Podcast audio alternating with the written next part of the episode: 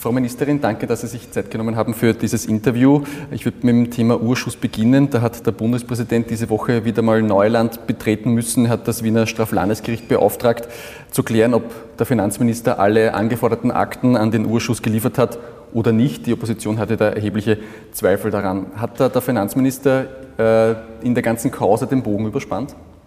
Es ist gut, zunächst einmal, dass unsere Verfassung auch für außergewöhnliche Situationen eine Lösung vorsieht. Und in dem Fall ist es so, dass zwei widerstreitende Aussagen im Hinblick auf die Vollständigkeit der Aktenlieferung vorliegen und in dem Fall der Bundespräsident dann eine Entscheidung zu treffen. Und das hat er getan. Und ich hoffe, dass damit jetzt auch äh, Ruhe kommt in die ganze Sache und dass damit auch, und davon gehe ich aus, belegt wird, dass der Finanzminister alles, was gefordert war, auch geliefert hat. Sollte das Straflandesgericht zum Schluss kommen, dass doch etwas nachgeliefert werden muss, was wäre dann die Konsequenz? Äh, wäre dann der Minister rücktrittsreif? Wie, Sie, wie, sehen Sie das? Das ist reine Spekulation. Ich gehe davon aus, dass es so ist und auch jetzt nachgewiesen werden kann, dass der Finanzminister, wie er das auch mehrfach gesagt hat, alles geliefert hat, was gefordert war zu liefern und dass man dann auch diese widerstreitenden Aussagen auflösen kann. Wie sehen Sie denn als Verfassungsministerin diese ganze Thematik, dass der äh, Bundespräsident, der ja eigentlich äh, nicht wirklich im Tagesgeschäft aktiv sein sollte, dass der in diese ganze Causa hineingezogen wird, auch der VfGH? Äh, was gibt das für ein Bild in der Öffentlichkeit ab? Da geht es nicht darum, dass jemand hineingezogen wird. Ich glaube, wir erleben alle in den letzten Monaten sehr außergewöhnliche Situationen im Hinblick auf viele Dinge, wenn wir an die Pandemie denken, aber auch an diesen Ausschuss, äh, der schon auch für sehr viel mediales Aufsehen sorgt. Äh, ich würde mir als Verfassungsministerin wünschen, dass wieder mehr Ruhe hineinkommt, auch in das tagespolitische Geschehen. Äh, und der Bundespräsident ist derjenige, der von der Verfassung her vorgesehen ist, in so einem Fall einzuschreiten, genauso wie der Verfassungsgerichtshof. Das hat er getan. Das ist erstmalig so, aber dafür sieht die Verfassung derartige Dinge vor und ich glaube, da muss man nicht mehr hineininterpretieren, als es ist. Jetzt hat äh, der Finanzminister äh, seinen dritten äh, Besuch im Urschuss gehabt. Er hat sich 35 äh, Mal entschlagen. Als Begründung waren da oft die laufenden Ermittlungen gegen ihn. Sie haben in einem Interview gemeint, dass es gut wäre, wenn man die parlamentarischen Urschüsse äh, nicht parallel zu den Ermittlungen stattfinden lässt. Aber wird da nicht die politische Aufklärung von diesen Kausen extrem verzögert? Ich habe hier einen Vorschlag aufgegriffen, der von der Präsidentin der Staatsanwaltevereinigung gekommen ist, äh, den ich sehr gut finde, dass man nämlich trennt strafrechtliche Verfolgung, strafrechtliche Verfahren, die auch entsprechend schnell geführt werden müssen, und auf der anderen Seite das Klären einer politischen Verantwortung. Das ist eine wichtige Aufgabe, die das Parlament hier hat, äh, in Form eines Untersuchungsausschusses. Aber ich glaube, es wird sozusagen nicht besser, wenn man hier dann irgendwie versucht, es strafrechtlich zu drehen, dass man eigentlich die Strafjustiz politisiert, dass man hier aber auch keine Ruhe hat in der politischen Aufklärung. Und insofern halte ich es für gut und wichtig, dass wir darüber reden, wie das in Zukunft besser sein kann und dass man diese Dinge voneinander trennt. Jetzt findet strafrechtliche Aufklärung in einem sehr äh, großen Zeitraum statt, in einem sehr großen Rahmen. Äh, es gibt ja mehrere, mehrere Verfahren, die äh, gegen äh, unter anderem den Bundeskanzler und den Finanzminister äh, laufen. Wenn da die politische Aufklärung so spät stattfindet, verpufft dann nicht die ganze Wirkung eines Urschusses, wenn da erst sehr weit in, in der Zukunft sowas aufgeklärt wird? Das Ziel muss sein, dass strafrechtliche Aufklärung rasch erfolgt. Das ist auch das, was sich jede Regierung, jede Justizministerin, jeder Justizminister, aber auch ich als Verfassungsministerin und ehemalige Richterin mir nicht nur wünsche, sondern dafür setzen wir uns ein. Äh, und auf der anderen Seite sehen Sie auch jetzt, dass es um sehr lange, teilweise zurückliegende Zeiträume geht. Und da ist es auch nicht verwunderlich, dass dann äh, viele sagen müssen, sie können sich nicht erinnern. Also das ist etwas, was immer schwierig ist, in die Vergangenheit äh, zu schauen. Und das ist auch etwas, was man sozusagen vor Gericht auch entsprechend bei einer wahrheitsgemäßen Aussage mit ins Kalkül ziehen muss. Und deshalb gibt es auch die Möglichkeit, sich einerseits zu entschlagen und andererseits auch zu sagen, äh, dass man sich nicht erinnert. Äh, ich finde, dass man entpolitisieren sollte, dass der Untersuchungsausschuss die politische Verantwortung klären soll und dass die Strafjustiz in Ruhe, aber auch schnell aufklären sollte, wenn es um strafrechtlich relevante Vorwürfe geht.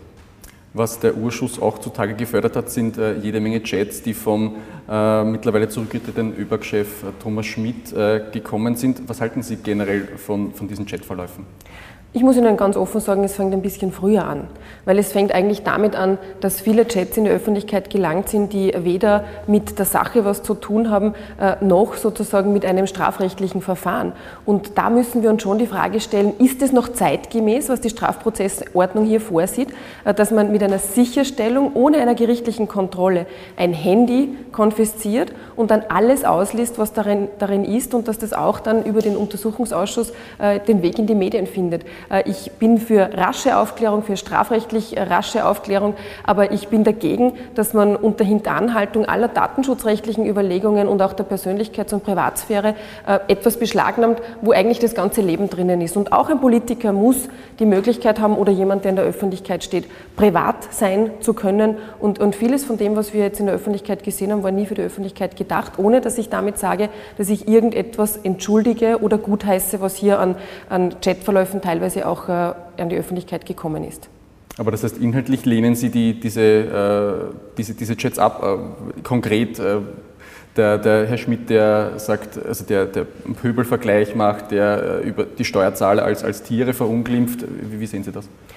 Inhaltlich sage ich Ihnen, dass da Chats dabei sind, äh, die abzulehnen sind, die äh, wirklich ähm, auch einen Inhalt haben, äh, den ich mir von niemandem wünsche, dass er in so einer Art und Weise kommuniziert. Aber ich sage gleichzeitig, wir reden jetzt immer über den Inhalt. Wir sollten schon einmal auch darüber reden, warum diese Chats und wie diese Chats überhaupt in die Öffentlichkeit gekommen sind und wir müssen, glaube ich, darüber nachdenken, dass wir auch die Strafprozessordnung auf die Höhe des 21. Jahrhunderts in diesen Fragen bringen, wo es einfach auch eine grundrechtliche Kontrolle durch einen Richter braucht, wenn wir Inhaltsdaten äh, hier auch beschlagnahmen in einem Strafverfahren.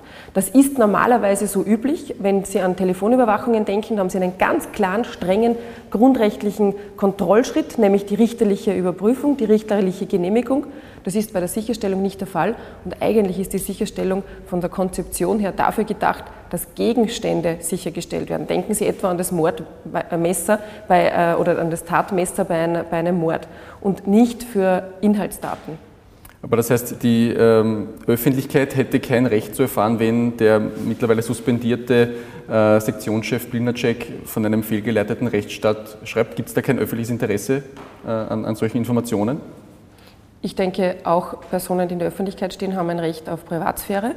Ähm, wenn so etwas in die Öffentlichkeit kommt, dann ist natürlich auch berechtigterweise die Aufregung hier groß gewesen. Aber ich als Juristin sage ich Ihnen, äh, dass wir den Schritt davor auch denken müssen. Warum kommt sowas in die Öffentlichkeit? Auch ein Strafverfahren hat einen nicht öffentlich geführten und zu führenden Teil, nämlich das Ermittlungsverfahren. Und es sind alles Phasen, in denen einmal abgeklärt wird, ob es überhaupt einen ausreichenden Sachverhalt gibt, das man verfolgen kann. Und dann erst kommt die Öffentlichkeit dazu, wenn es um eine Hauptverhandlung geht, wenn es eine Anklage, einen Strafantrag gibt. Und dann gilt immer noch die Unschuldsvermutung bis zur rechtskräftigen Verurteilung. Also diese Dinge sollten wir schon auseinanderhalten und auch kritisch hinterfragen, warum manche Dinge in die Öffentlichkeit gekommen sind und nicht nur die Aufregung über die Inhalte hier äh, an die erste Stelle stellen. Sie haben äh, die Handyauswertung äh, angesprochen. Was müsste sich denn da konkret ändern? Das ist eigentlich ja das Ressort von der Justizministerin, wenn man da bei der Strafprozessordnung etwa irgendwas ändern äh, sollte. Es geht sicher um die Strafprozessordnung, es geht hier um grundrechtliche Überlegungen und da fühle ich mich als Verfassungsministerin auch angesprochen. Äh, es geht immerhin um ein faires Verfahren, das auch in der Europäischen Menschenrechtskonvention niedergelegt ist. Und wir haben hier seit äh, vielen Jahren jetzt eine sehr rasante digitale Entwicklung auch erlebt.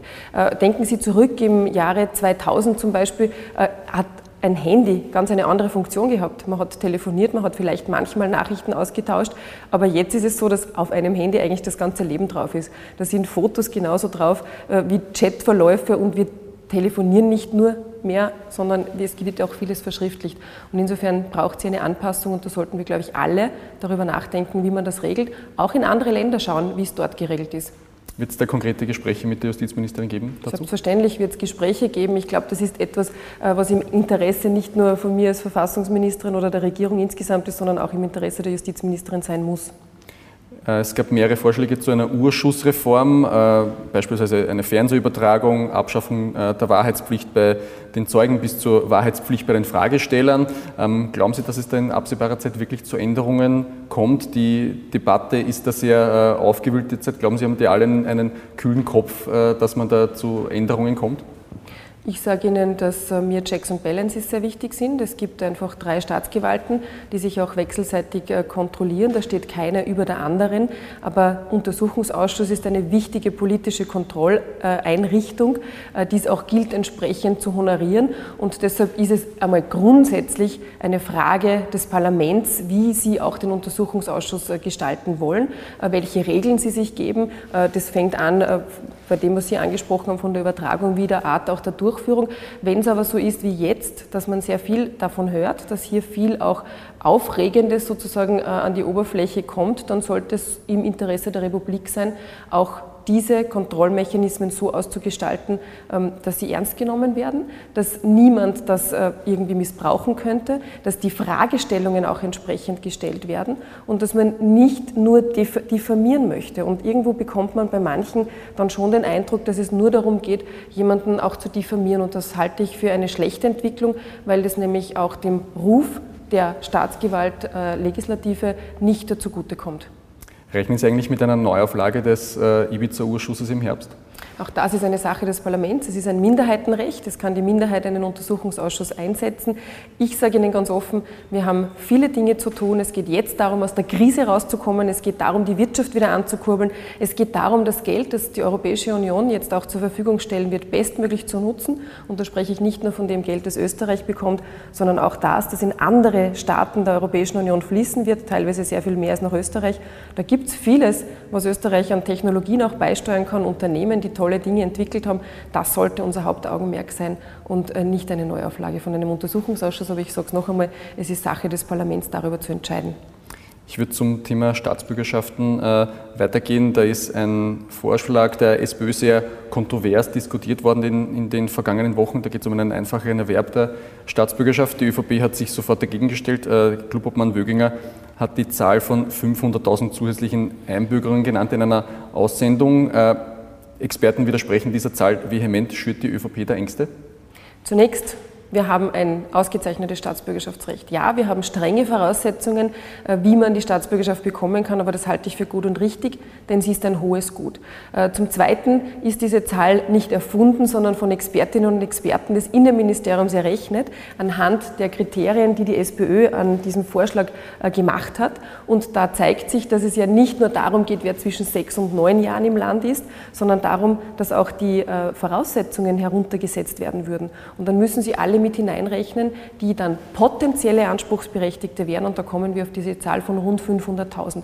Ähm, da nutzt auch nichts, wenn ein Experte dem sozusagen entgegentritt. Äh, und ich finde es ehrlich gesagt verwunderlich, dass man den Expertinnen und Experten des Innenministeriums hier abspricht, das richtig zu errechnen. Aber zum Vorschlag insgesamt darf ich auch sagen, dass ich überhaupt keine Notwendigkeit sehe, hier etwas zu ändern. Es gibt äh, seit einigen Jahren schon, übrigens äh, von Staatssekretär damals Bundeskanzler jetzt Sebastian Kurz auch eingeführt, dass es Prinzip Prinzip Integration durch Leistung. Damit ist dieses grundsätzliche nach zehn Jahren erwerben können, reduziert auf sechs Jahre, wenn jemand sich entsprechend integriert. Das ist ein guter Anreiz, sich auch mit der Gesellschaft, mit den Staatsformen in Österreich auseinanderzusetzen, um dann letztlich auch das Wahlrecht in Österreich zu haben.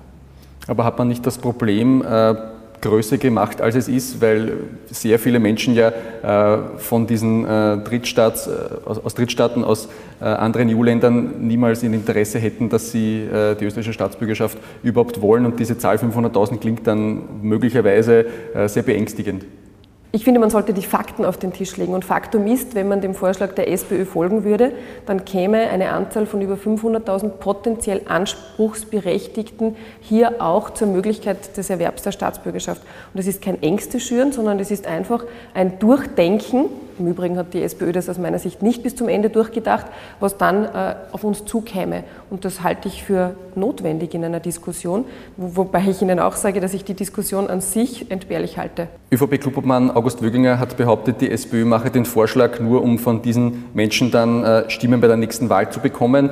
Ähm, Beobachter, Rechtsextremismus-Experten äh, nennen das ein Blinken nach rechts außen, äh, meinen, das könnte was mit Verschwörungstheorien, mit dem Bevölkerungsaustausch, dem sogenannten, zu tun haben, den auch die identitäre Bewegung immer wieder anspricht. Wie sehen Sie das?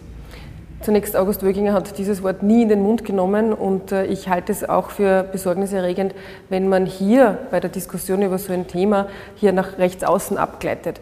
Ähm, das ist nicht der Fall und zum Zweiten muss ich Ihnen sagen, dass es natürlich Wählerstromanalysen gibt ja, und dass es auch nach der Wien-Wahl Schlagzeilen gegeben hat im ORF, wonach äh, getitelt worden ist, das können Sie nachlesen, auch im Standard, äh, dass Menschen mit Migrationshintergrund eher die SPÖ wählen als andere. Also so ganz weit hergeholt ist es ja nicht nicht, äh, dass es hier eine Tendenz gibt, auch im Wahlverhalten. Äh, und insofern ist das etwas, was in einer politischen Debatte ja durchaus auch gesagt werden darf, ohne dass man damit ins rechte Eck gestellt wird.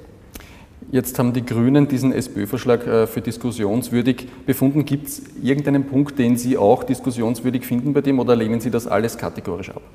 Ich finde, es ist diskussionswürdig, sich anzuschauen, wie das Staatsbürgerschaftsrecht jetzt ausgeprägt ist. Es ist natürlich eine sehr juristisch-rechtliche Frage, aber dann wird man draufkommen, äh, dass dieses Prinzip Integration durch Leistung, das im Übrigen die SPÖ jetzt auch einmal herangezogen hat, ja schon voll verwirklicht ist und dass wir alles tun sollten, dass Menschen, die zu uns kommen und auch hier bleiben wollen, sich bestmöglich integrieren, die Sprache lernen, möglichst auch in Vereinen tätig sind, äh, ehrenamtlich sich engagieren und das ist erfüllt und deshalb sage ich denen, die sagen, wir sollten es uns anschauen, anschauen, schaut euch das Recht an, das ist nämlich schon sehr gut. Abschließende Frage zu dem Thema, könnte es nicht trotzdem zu einem Problem irgendwann werden, wenn die Zahl jener, die in Österreich leben und keine Staatsbürgerschaft, immer weiter anwächst? Äh, die Menschen arbeiten hier, sie zahlen Steuern, dürfen aber nicht wählen. In Wien sind es etwa schon 30 äh, Prozent der über 16-Jährigen. Ich glaube, da muss man sich auch anschauen, wer da drinnen ist in diesen 30 Prozent. Das sind teilweise Studenten, die hier sind für eine bestimmte Zeit. Das sind Menschen, die bei internationalen Organisationen arbeiten. Wien ist eine internationale Stadt. Ja, und dann gibt es sicher auch einen Prozentsatz derer, die hier leben und auch dauerhaft leben wollen. Aber dann sollen sie sich auch entsprechend integrieren. Den Anreiz schafft dieses Staatsbürgerschaftsgesetz und dann kann man auch die Staatsbürgerschaft bekommen, Österreicher, Österreicherin werden und auch wählen. Und im Übrigen will nicht jeder, der hier ist, ist, die Staatsbürgerschaft haben. Das kommt ja auch dazu. Also ich glaube, das Gesetz, wie es ist, ist eines, das sehr ausgewogen ist, ausbalanciert ist und auch Anreize schafft für diejenigen, die bleiben wollen. Ich würde äh, gern auf die europäische Ebene kommen. Äh, in Ungarn ist vor einer Woche ein sehr umstrittenes Gesetz beschlossen worden, das äh, Minderjährigen jegliche Information über Homosexualität verbietet. Äh, es haben sich zu Beginn der Woche einige Staaten zusammengefunden und die EU-Kommission zum Handeln aufgefordert. Sie haben sich dieser Erklärung dann am Mittwoch angeschlossen. Warum haben Sie sich da mehr Zeit gelassen als andere?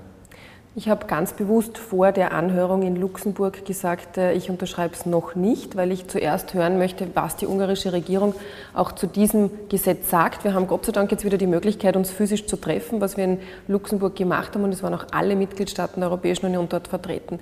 Äh, es ist so, dass es mir wichtig ist, als ehemalige Strafrichterin auch zu sagen, dass wir Kinder natürlich vor Pädophilie schützen müssen, bestmöglich, dass da auch strenge Strafen gibt. Aber die Vermischung, die passiert ist in dem Gesetz, nämlich Pädophilie mit Homosexualität gleichzustellen, von sexueller Propaganda zu sprechen, was auch in der Anhörung der Fall war, das geht zu weit und das hat im 21. Jahrhundert nichts verloren. Und deshalb habe ich nach der Anhörung, als meine Besorgnis größer geworden ist, auch mich entschieden, dieses Statement zu unterstützen. Und meinem Beispiel sind dann auch noch Griechenland, Italien und Zypern gefolgt, sodass es in Summe, glaube ich, dann 16 Staaten waren, die das unterschrieben haben. Sie haben sich äh, das Statement ihrer, äh, der ungarischen Justizministerin angehört beim Rat. Wie hat sie denn dieses Gesetz verteidigt? Es war ja eine Anhörung im Rahmen des Artikel 7-Verfahrens, also wo es um Rechtsstaatlichkeitsprobleme geht in Ungarn. Und es haben viele Kolleginnen und Kollegen auch die Frage natürlich zu diesem Gesetz aufgebracht. Und sie hat immer wieder davon gesprochen, dass man Kinder vor sexueller Propaganda schützen müsse, dass man auch das Geschlecht, das bei der Geburt jemand hat, bewahren müsse und dass es hier vor dem 18. Lebensjahr keine Änderung geben dürfe. Also was ganz klar auch gegen wissenschaftliche Erkenntnisse geht. Sie hat auch mit psychologischen Momenten für die Kinder argumentiert und ich muss sagen, das hat einfach im 21. Jahrhundert nichts verloren. Äh, ich bin auch ein konservativer Mensch, ich bin in einer konservativen Partei, sprich wertetreuen Partei, aber ich bin auch liberal. Und das sollten wir alle in der Europäischen Union sein. Und Gesetze, die klar diskriminierend sind, wie sie sich hier auch darstellt, können nicht sein und da muss es einfach auch entsprechende Schritte geben, die die Kommission jetzt auch setzt und das ist gut und richtig und das unterstütze ich. Die Grünen haben äh, Ihnen vorgeworfen, Sie hätten äh, gezögert und dann erst nach grünem Druck äh, eingelenkt. Das ist einfach unrichtig. Ich habe letzte Woche im Parlament bereits, im österreichischen nämlich, ganz klare Worte zu diesem Gesetz gefunden. Wir haben sie in schriftlicher Form vorliegen gehabt, natürlich in einer englischen Übersetzung. Äh, es ist aber trotzdem so, dass ich als gelernte Richterin dem Unmittelbarkeitsgrundsatz mich verpflichtet fühle. Und wenn schon so eine Gelegenheit ist, im Rahmen einer Anhörung das im Rat auch zu tun, die ungarische Kollegin auch zu fragen, dann ist das etwas, was auch der Respekt gebietet, was auch die Rechtsstaatlichkeit gebietet. Und deshalb habe ich mich danach ganz bewusst dafür entschieden, es zu unterschreiben, weil eben meine Besorgnis größer geworden ist in dem Bereich.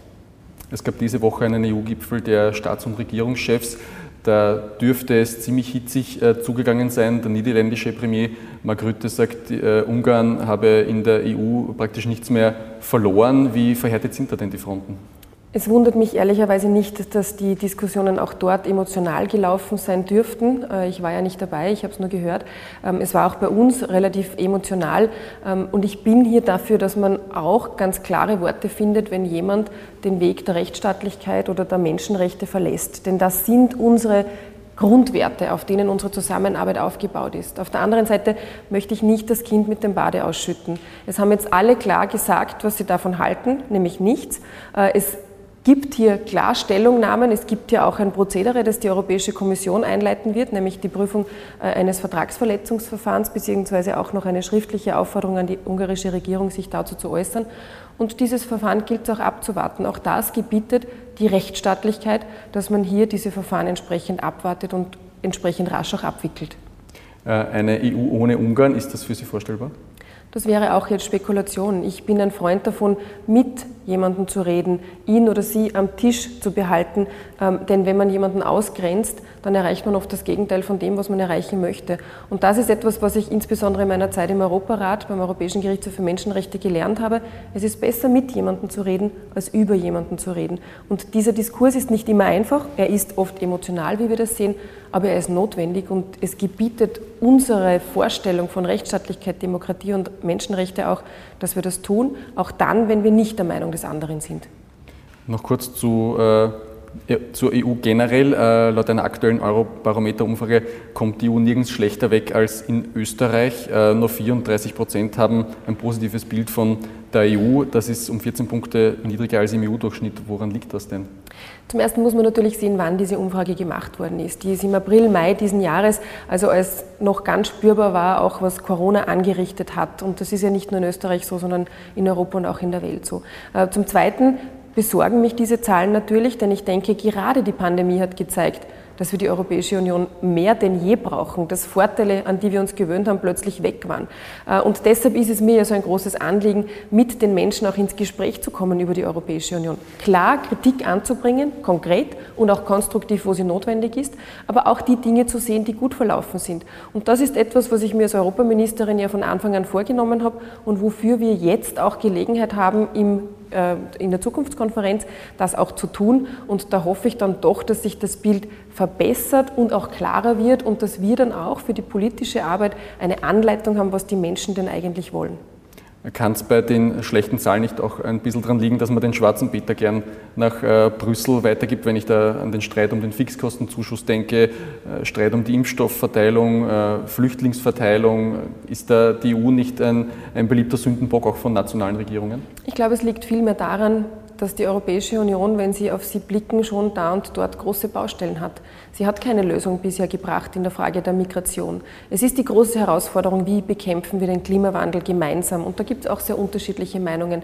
Äh, und das sind die Themen, die uns in nächster Zeit auch entsprechend beschäftigen müssen. Kritik anzubringen, muss möglich sein. Und ich verwehre mich dagegen, dass wenn man etwas kritisiert, auch in der Europäischen Union mal als antieuropäisch hingestellt wird. Gerade dann, wenn einem etwas am Herzen liegt, muss man doch genau hinschauen und auch Kritik anbringen, um es dann besser machen zu können. Äh, letzte Frage. Äh, Sie haben die Zukunftskonferenz äh, angesprochen. Sie wollen auch durch Österreich touren. Äh, was, was soll da am, am Ende äh, die, dieser Tour und am Ende dieser Konferenz äh, rauskommen, weil den Österreichern Europa näher zu bringen, ist wahrscheinlich nicht einfach. Ich äh, habe diese Tour durch Österreich schon am 9. Juni letztes Jahr gestartet, weil ich einfach gesagt habe, es ist jetzt die Zeit, über die Zukunft zu reden. Ich bin froh, dass es auch auf europäischer Ebene jetzt gestartet worden ist. Erst letztes Wochenende durfte ich beim ersten Plenum zur Zukunftskonferenz in Straßburg dabei sein.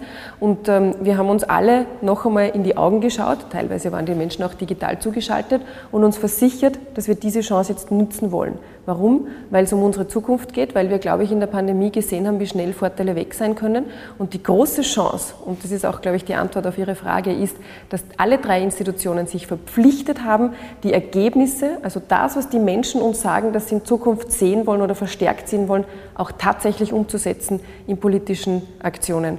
Und das heißt, jetzt dürfen wir keine Zeit verlieren, um mit den Menschen ins Gespräch zu kommen. Ich werde das verstärkt auch tun. Ich habe es, wie gesagt, auch in der Pandemie gemacht, so gut das möglich war.